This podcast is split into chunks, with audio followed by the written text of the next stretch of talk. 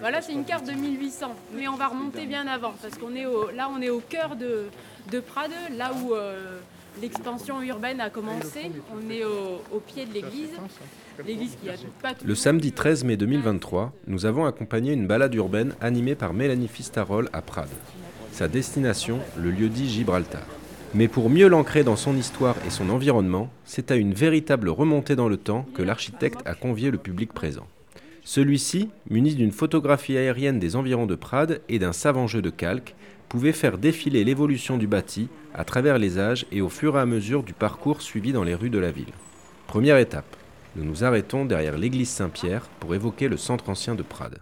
Prades s'est bâti, euh, on retrouve des traces de l'Antiquité, mais euh, ça je vous invite à farfouiner au niveau de l'INRAP qui a fait des fouilles archéologiques sur euh, le bâtiment près de l'annexe de la mairie là, où ils ont retrouvé effectivement des, des traces d'activité métallurgique donc, euh, qui remontent de l'Antiquité. Mais ça, on a quelques informations grâce à des fouilles archéologiques lorsqu'il y a des destructions de bâtiments, des travaux, etc. Donc euh, on a quelques pistes, mais pas encore de vision du village, de sa morphologie, etc. Ce qu'on a, c'est euh, la Celiera, donc il y a un, un truc moi, que je trouve euh, hyper intéressant. On est dans une période où euh, c'est un peu compliqué, il y a des guerres de partout, une certaine, violence. Et en fait, il y a l'Église qui a instauré une zone sacrée et protégée autour, euh, de l'Église, dans un périmètre de 30 pas. Donc euh, cette Église-là, il faut l'imaginer encerclée par une fortification et à l'intérieur avec beaucoup de constructions parce que cette zone protégée, ça permettait aux habitants de mettre leurs leurs denrées, de les protéger, d'être sûr qu'elles ne soient pas volées. Et, euh, et donc voilà, donc faut imaginer cette architecture donc là de pierre, mais aussi de bois avec euh, euh, entre, la- enfin pas aussi massive et propre peut-être qu'elle est actuellement. Et donc là, on est vraiment dans le cœur du village de, de Prades. Il y a eu une première extension par la suite le long de l'axe de la rue A, donc l'actuelle rue du Palais de Justice. Derrière l'église, on ne va pas y aller parce que nous, on va aller vers Gibraltar, donc on n'ira pas. Mais donc il y a une, une première extension de Prades hors de cette enceinte euh, donc de la, de la Celiera. Euh, donc c'est euh, voilà la rue, cette, cette rue-là. Là. Attends, je vais vous la montrer. Donc là, la Celiera, c'est vraiment. on le voit de toute façon dans la morphologie urbaine, ce, ce noyau rond du centre-ville, et, et donc l'extension le long de, de la rue A, l'axe principal. L'architecture à cette époque-là, c'était principalement du rez-de-chaussée avec un étage, avec des matériaux locaux, euh, du galet, mortier à la terre, euh, du bois, euh, de la couverture en schiste. Enfin, on était vraiment sur euh, voilà, une, pe- une petite euh, architecture hyper locale, hein, bien, sûr, qui a évolué. Donc ça, on, on- peut dire qu'on est au fin, on a fait un saut là, euh, on est au niveau du euh, 14e, euh, 15e siècle.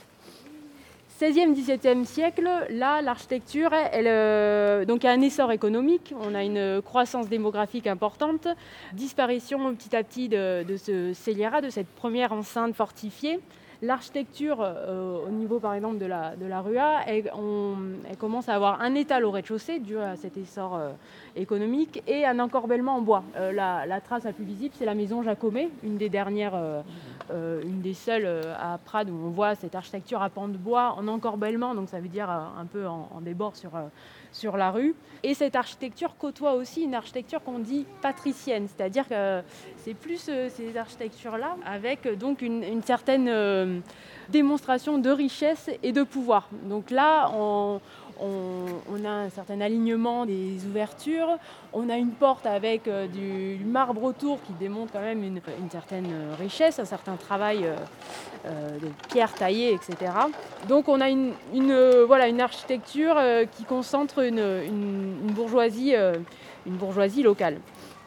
Et des axes qui commencent à aussi s'ouvrir. La rue des Marchands, par exemple, des axes qui vont de l'église jusqu'à un peu plus loin, qui, se développent et qui se, bâtissent. Donc on a une petite expansion là, du centre-ville de Prades, 17e, 18e siècle. On arrive sur le traité des Pyrénées, qui met fin à, toute cette période d'hostilité. Et donc toute cette architecture un peu militaire, de protection, de murs d'enceinte tombe petit à petit. On commence à, sortir, à sortir du centre-ville, à s'étendre. Euh, il faut dire que là, ce qu'on peut voir aussi sur la carte, c'est qu'il y avait donc une première enceinte au niveau de la Celiera.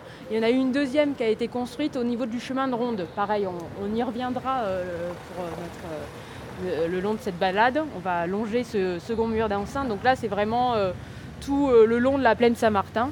Quittant le centre ancien par le nord, nous faisons une deuxième étape rue des Airs. L'architecture bourgeoise du centre-ville laisse place aux constructions agricoles plus modestes. Donc là, c'est pas mal. donc on est dans, un quartier qui, euh, quartier nord qui s'est développé euh, première partie du 19e, lié à, l'importance de l'agriculture euh, locale. Là, on est sur des maisons qu'on appelait des maisons de journaliers. C'est-à-dire que là, c'est vraiment un bâtiment agricole. pour pouvoir stocker le foin à l'étage, on a encore une trace de la poulie. On est sur une seule travée encadrement en caillou, construction en galets, euh, en galets de rivière et, et, pierre. Et donc là, c'est vraiment une construction typique euh, agricole. Euh, c'est une architecture. Il y a eu une période dans Prades où il y a les, des artistes qui sont lancés dans une volonté d'embellissement de Prades. Donc en fait, ces maisons journalières agricoles ont été embellies.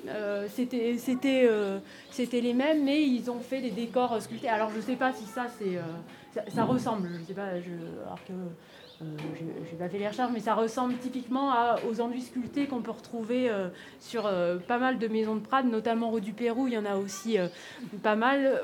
donc c'était dans cette volonté d'embellir Prades. Là, on est plutôt sur du deuxième partie du 19e siècle, mais c'est qu'un travail de, façade. Le bâtiment derrière, il y a de fortes chances que ce soit vraiment début 19e, construction en, galets, et, et voilà voir aussi qu'aux premières parties du 19e, il y a euh, tout un plan euh, d'alignement des façades. Euh, par exemple, la rue du Palais de Justice, les encorbellements, tout ça, c'est tout retaillé pour que ce soit bien, aligné, bien propre.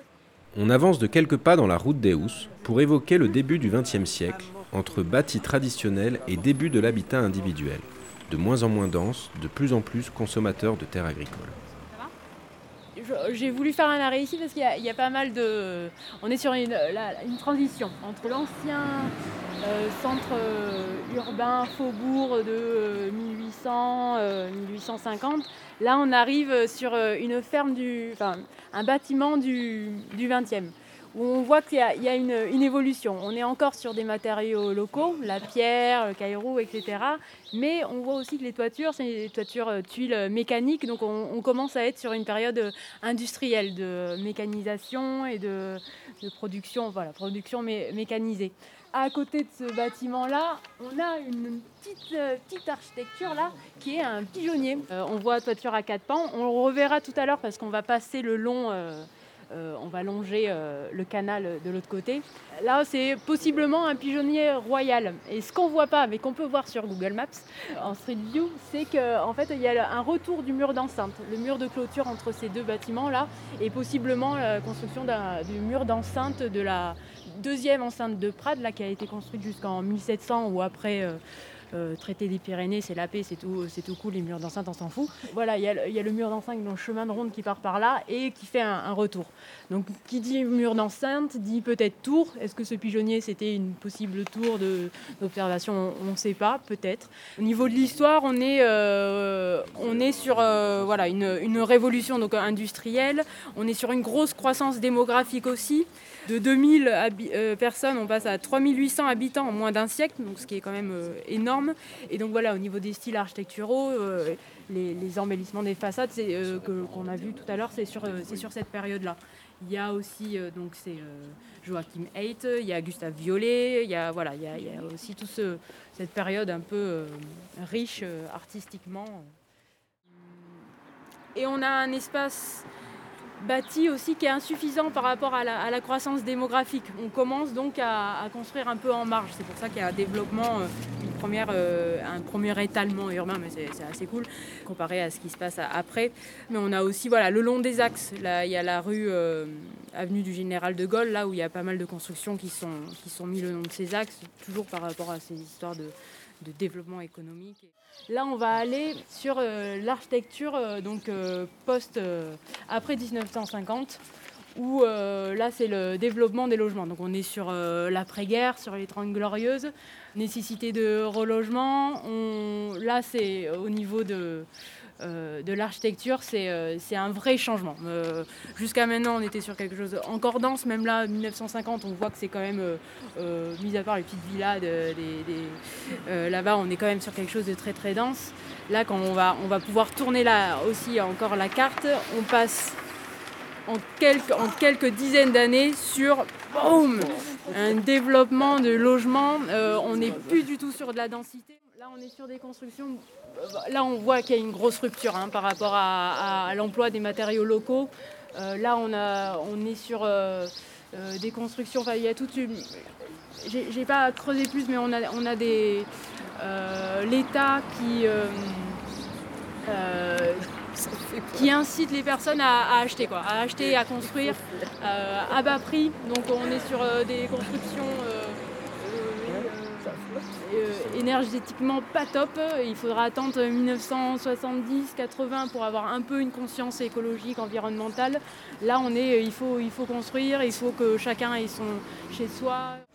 Au niveau de la carte aussi, euh, de la, dernière carte de 2023, ce qu'on voit aussi, c'est cette route. Jusqu'à maintenant, on avait un lien avec la tête. On le verra aussi à Gibraltar, si on regarde donc, euh, Gibraltar, le lit de la tête, euh, Gibraltar passait au pied, enfin la tête passait au pied de Gibraltar.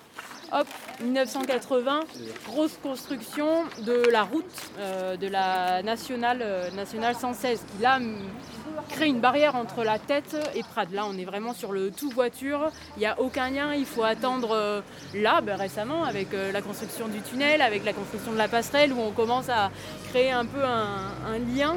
Mais là, euh, voilà, la route crée une barrière. On n'est on plus sur ce lien. Après, on verra aussi à Gibraltar, je laisse un peu de suspense, mais la, morphologie, la géographie était différente aussi. le nom de Gibraltar est un indice. Après avoir emprunté l'impasse de Gibraltar, on marque un arrêt entre le site artisanal et les habitations. Gibraltar, donc Gibraltar, pourquoi ce, nom? Si on reprend la carte de 1950, on voit que la tête passe devant, on voit qu'il n'y a pas la route, et euh, si vous l'avez déjà vu en passant sur la nationale, a un moment, il y a un énorme enrochement en pierre. Euh, sur, euh, quand vous êtes, vous faites euh, Prades vers Perpignan, sur votre droite, après le rond-point. Énorme enrochement en pierre, parce qu'en fait, la, géographie du site est, ben, vraiment comme ça. Il y, a, un gros dénivelé entre la tête et la plaine Saint-Martin. Euh, Jeanne Camps avait fait euh, tout un travail sur Gibraltar où elle a hum, des témoignages de personnes qui parlaient de, ce site avec euh, des cascades, avec la tête qui passe, avec voilà, un truc un peu bucolique tel que c'est écrit. Comment? Un seuil. Un seuil, ouais, vraiment une, comme, comme ce gros rocher de Gibraltar, là, une grosse gros relief. Gibraltar, donc au niveau de l'histoire, la construction de Gibraltar, c'est en 1874 sous l'impulsion de Rémi Jacobi. Rémi, Rémi 1874. 1874, ouais. Rémi Jacomi, donc, qui avait déjà monté les hauts fourneaux de Ria, en 1850. Donc on est sur une période de, où le fer est, en, plein essor. Notre territoire possède des, euh, ressources euh, nécessaires donc en fer sur le Canigou, en bois pour alimenter les, fourneaux et, de l'eau. Enfin voilà, on a, on a tout ce qu'il faut pour développer cette industrie. Donc c'est parti, Rémi construit, Rémi Jacomi construit Gibraltar. Cette usine métallurgique, cette transformation du fer, elle a duré 10 ans qui n'est pas énorme. Euh, elle a duré 10 ans. Ça s'est terminé parce que les hauts fourneaux à bois euh, devaient faire face à la concurrence des hauts fourneaux à coque, qui sont euh, du charbon traité pour enlever le gaz. Donc face à cette concurrence, c'était plus du tout rentable et intéressant de. En plus, il n'y avait plus de bois.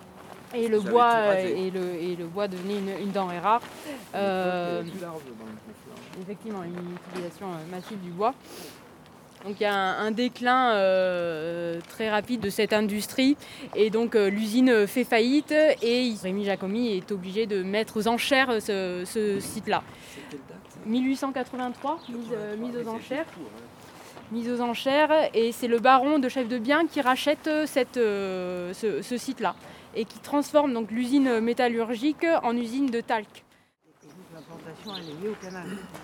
L'implantation de tout ça. Sûrement, bien sûr. turbiner, ouais, euh, ouais, ouais, parce qu'on voit, euh, on voit, euh, bah, il devait bien et la tête et les canaux qui ont été construits aussi en 1863 et tout ça, ça c'est lié. Donc oui, il y avait là sur la, la carte, on voit un peu le, les modifications des canaux, mais oui, il y en a qui ont été, qui sont passés dessous. ouais. En fait, il y a deux canaux. Il y a, il y celui du bas aussi il y a le canal du haut ici et le, canal, le canal du bas. Ouais. Il y a, en six. Et, en- et entre les deux, euh, dans les bâtiments, il y a une oui, chute. Comment Il y a six canaux d'irrigation qui traversent. Et le plus ancien date de 1035. Le dernier, Ah ouais. c'est le canal de Boer. D'accord. Et en fait, toi, tu parles du rocher qui est coupé par la nationale, en fait, et qui protège la Casa San Marti, C'est ça. la maison San Martin. Enfin, qui, qui était été construit. édu- euh, ouais. bah, qui a été, entre autres, Gustave Violet a été éduqué dans cette maison. Voilà, ouais. À l'endroit où le chemin débouche sur un canal, le rec de Bâche, le public est invité à regarder la carte issue du PLUI, le plan local d'urbanisme intercommunal, qui laisse entrevoir les orientations d'aménagement futurs. Ok. Ce qu'on vient de faire de cette balade, euh, on vient de se balader le long de la route des Housses. Donc cette route, euh, on la prend un peu en voiture, souvent en vélo quand on veut aller vers les centres commerciaux, c'est plutôt par là qu'on passe, plutôt que la rue euh, du champ des oiseaux, etc.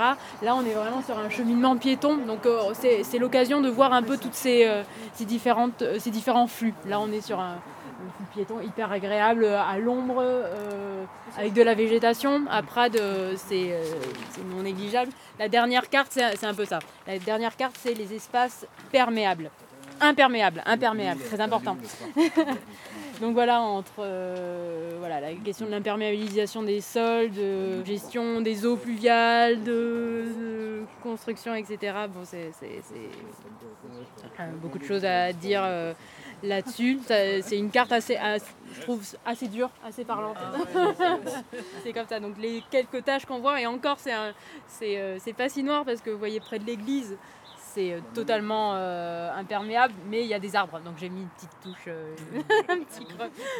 Elle est sympa. hein, elle est- Nous bouclons la boucle en passant par l'ancien chemin de ronde qui nous permet d'entrevoir un nouvel itinéraire agréable reliant Gibraltar au centre-ville et imaginer de futurs usages, de futurs projets pour Prades. Ils n'ont pas dit de quelle. ils ont parlé de liaison douce, mais ce sera Oui. quand même une route, mais euh, pas utilisée euh, par, euh, par les voitures. Vraiment, euh, de ce que j'ai lu, c'est vraiment pour cette sortie d'évacuation pour euh, de, euh, termes de, de secours. Mais ils n'ont pas dit euh, comment va être traitées les, les liaisons douces. Euh, Quelle place il y aura pour les vélos, quelle place il y aura pour les trottoirs.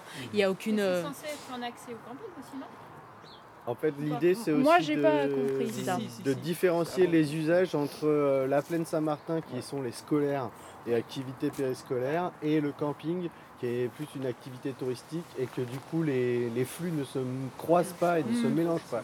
C'est dommage qu'un camping-car écrase un collégien. En gros, l'idée, c'est un peu ça aussi. Et donc, et donc, du coup, comme les camping-cars ne peuvent pas se croiser ni sur cette voie Oui, voilà. ni sur celle d'en bas, ils ont imaginé une circulation, c'est-à-dire qu'ils descendraient en passant derrière la cope, ils passeraient en sens unique. ouais. et ils remonteraient, ou le contraire, j'en sais rien, ils Mm. remonteraient ici, machin, etc. Donc c'est une zone qui euh, va être amenée à, évoluer. Et effectivement, on se pose la question, bah, se pose la question de la perméabilisation des sols, des usages, de la transformation de ces usages. Est-ce que pour Gibraltar, ça va être l'occasion de euh, qu'il y ait des nouveaux, des nouveaux usages, une réappropriation des bâtiments, des- une nouvelle activité? Quel type d'activité? Enfin, Voilà, ça. La mairie, oui, veulent raser. Bah, j'ai les j'ai échos pas. qu'on a, c'est ça. Pas- C'est pas un camping du futur avec que des vélos Eh et, et, euh, et la zone d'activité Gibraltar Avec les actualités, peut-être. euh, non C'est pas, en tout cas, ça c'est permis sur, vu que c'est une zone d'activité économique, euh, la réparation de vélo, c'est c'est autorisé.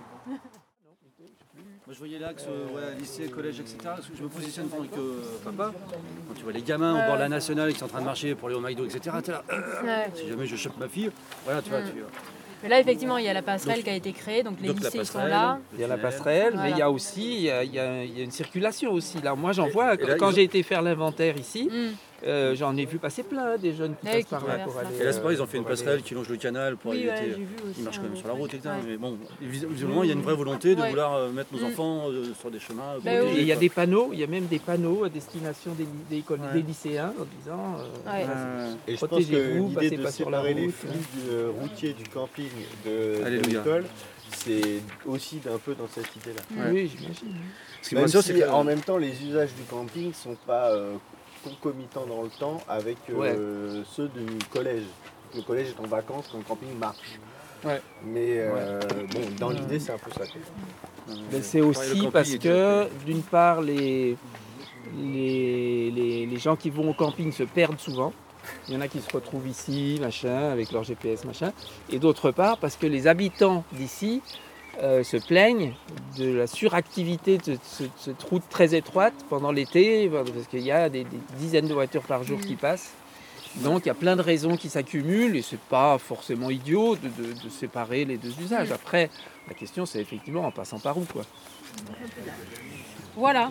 Euh, on a fait le tour, on a fait notre voyage longtemps. Je vais raconter tout ce que, ce que j'avais Ben, envie de vous partager. merci, super. De rien, merci d'être venu.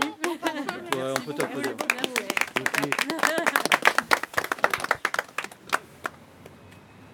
Toutes les recherches cartographiques de Mélanie Fistarol ont été présentées lors de l'exposition Le voyage à Gibraltar du 30 mai au 3 juin 2023, salle Gelsen à Prades.